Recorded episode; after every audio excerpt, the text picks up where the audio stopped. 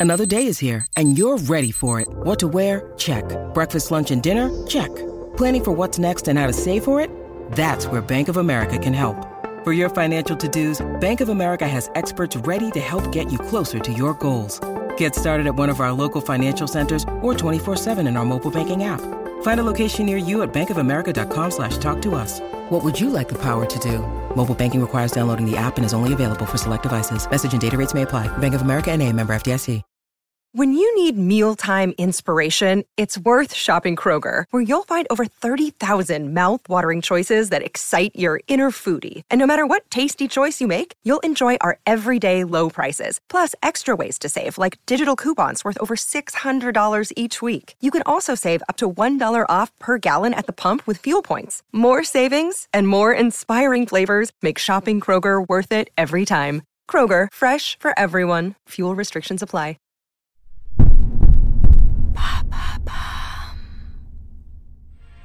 Il est le physicien qui dirige la commission enquêtant sur l'explosion nucléaire de Tchernobyl. Partisan de la transparence alors que le gouvernement préfère minimiser la catastrophe aux yeux du public en leur cachant la réalité, c'est l'homme qui a découvert et dévoilé les vérités sur l'accident. Nombreux sont ceux qui le considèrent comme le seul personnage rationnel impliqué dans les retombées de la catastrophe. Pourtant, deux ans après l'accident, il met fin à ses jours de manière inattendue. Son nom Valérie Lekassov. À travers son combat et ses découvertes, découvrez sa true story.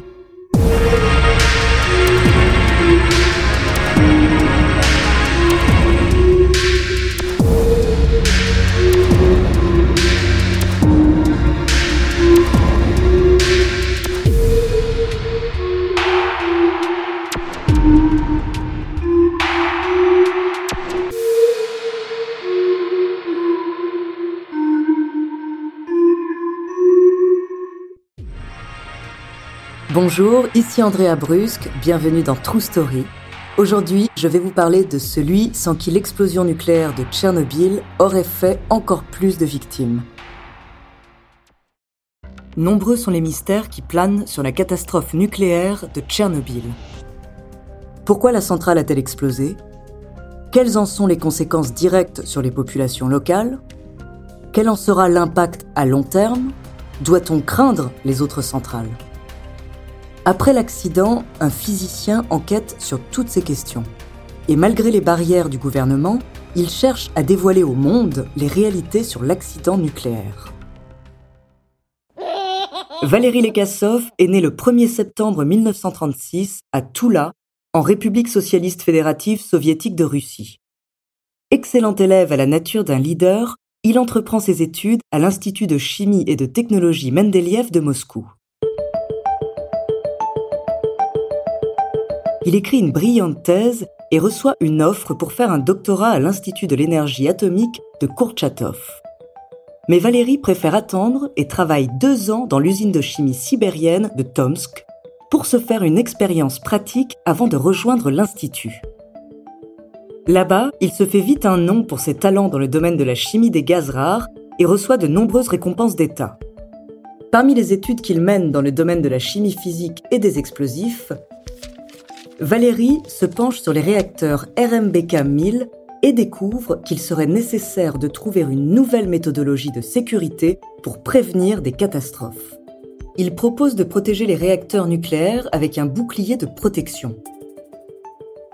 Ses collègues refusent sa proposition. D'après lui, c'est ainsi que vit le jour une génération d'ingénieurs qui certes étaient qualifiés dans leur travail, mais qui manquait d'esprit critique envers les équipements et les systèmes garantissant leur sécurité. Le doute commença à s'installer dans mon esprit car il me semblait urgent d'innover, d'essayer de prendre de la distance et d'agir différemment. Le 26 avril 1986, lors d'une conférence matinale à l'Institut Kourchatov de l'énergie atomique, dont il est le directeur adjoint, Valérie apprend qu'il y a eu une sorte d'accident à Tchernobyl. Il est nommé à la commission spéciale du gouvernement pour gérer cette catastrophe.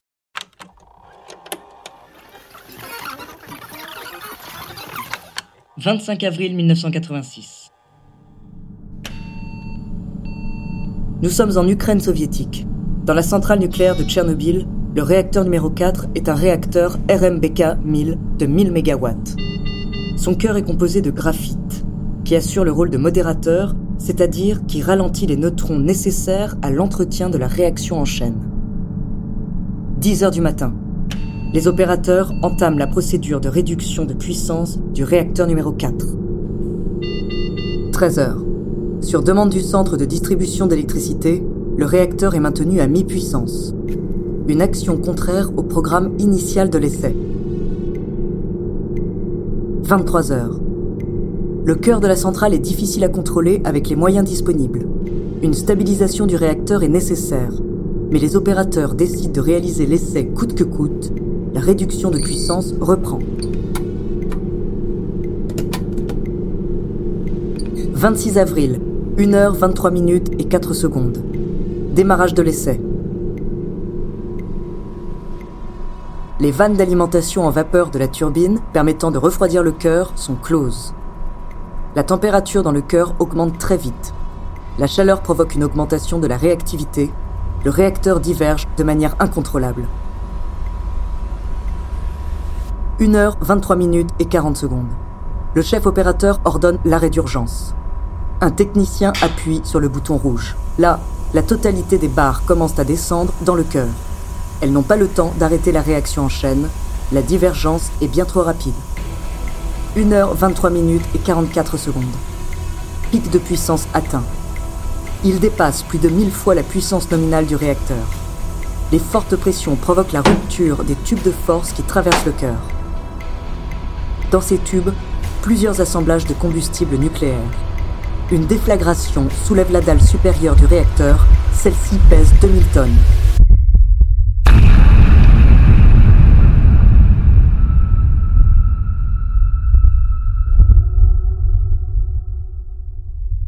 La partie supérieure du cœur du réacteur est à l'air libre. Le graphite prend feu. Plusieurs foyers s'allument dans l'installation.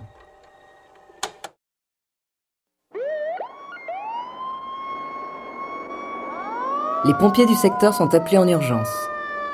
Ils mettent trois heures à éteindre les foyers. Mais le feu reprend. Du 27 avril au 10 mai, des hélicoptères viennent déverser 5000 tonnes de matériaux comme du sable et du plomb pour arrêter définitivement le feu. Le site étant inaccessible, c'est la seule solution envisageable, une idée de Valérie Legasov. En l'espace de ces dix jours, des tonnes de particules radioactives sont retombées sous forme de pluie ou de neige sur toute l'Europe. Les conséquences de cette explosion sont gravissimes. Des brûlures apparaissent sur le corps des personnes présentes, contamination des végétaux et des denrées alimentaires, cancer de la thyroïde chez les enfants du sud de la Biélorussie. La durée de vie des personnes vivant aux alentours de la centrale se compte en quelques années, en mois, en semaines ou même en jours. Les personnes vivant dans un rayon de 30 km autour de la centrale sont évacuées, mais les dés du destin sont déjà jetés.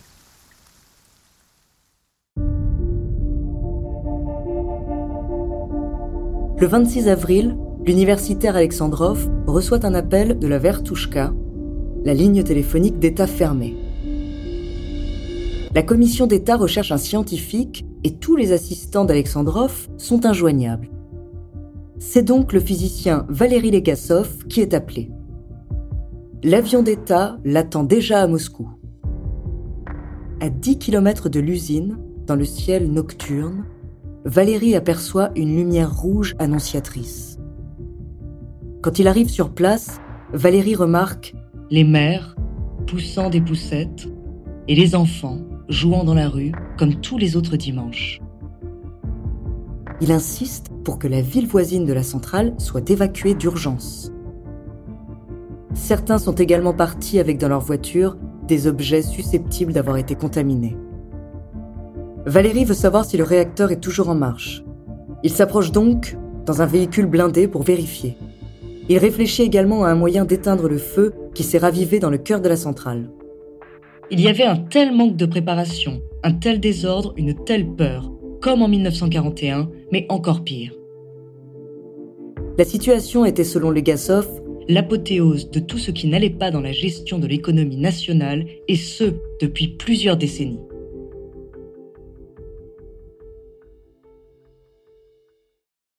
Conscient du rayonnement auquel il est exposé, Valérie est le seul scientifique à se rendre directement sur le lieu de l'accident pour en mesurer les dégâts. Il survole plusieurs fois par jour la centrale en hélicoptère. Le physicien est autorisé à ne rester que deux semaines sur les lieux de l'accident, mais il choisira d'y rester quatre mois. Pendant cette période, il a été exposé à quatre fois le maximum autorisé de taux de radioactivité. Valérie n'hésitait pas à se rendre personnellement dans les secteurs les plus dangereux pour expliquer aux équipes les conditions dans lesquelles il travaillerait et les risques encourus. Il ne fait appel qu'à des volontaires. Bien sûr, l'homme ne restera pas indemne, le 5 mai, les premiers symptômes dus aux radiations, bronzage nucléaire et perte de cheveux, apparaissent. Et après le 15 mai, il est pris de tout et d'insomnie. Valérie estime son espérance de vie à 5 années tout au plus.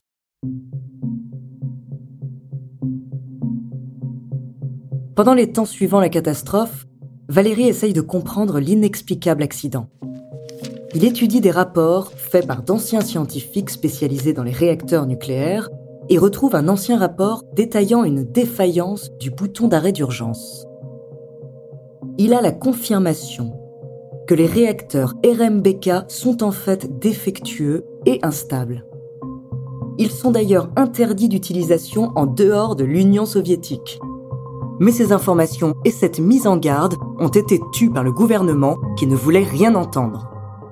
Ce rapport avait été volontairement laissé dans l'ombre par les autorités qui n'acceptent pas qu'on trouve un défaut à leur système. À l'occasion d'une assemblée à Vienne, Valérie Legasov va dérouler son rapport sur l'accident de Tchernobyl, sans hésiter à dévoiler au grand jour les failles de la technologie nucléaire de la Russie. Le physicien va recevoir les éloges de la scène internationale, mais se sentira banni par ses collègues du domaine de la physique en Russie. Il mettra fin à ses jours de manière inattendue.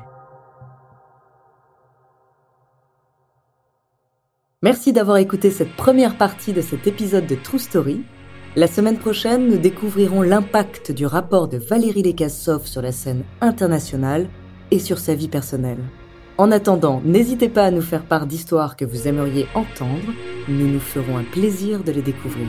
Vous pouvez retrouver tous nos épisodes sur Podinstall, Apple, Spotify, Castbox, Deezer, Sibel et Magellan. À la semaine prochaine.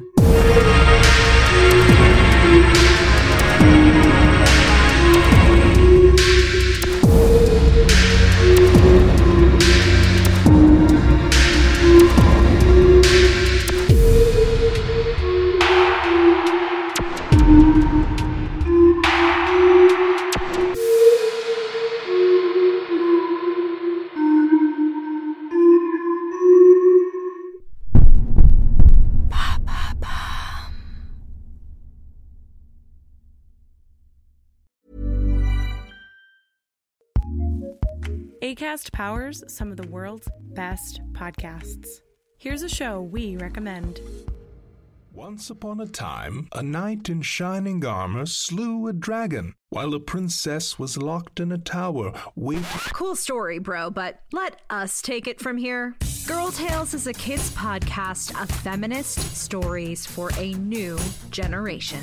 Girls go on adventures, take risks, and become their own heroes. We've got new stories every Monday. Find Girl Tales wherever you get your podcasts and join the fairy tale revolution today.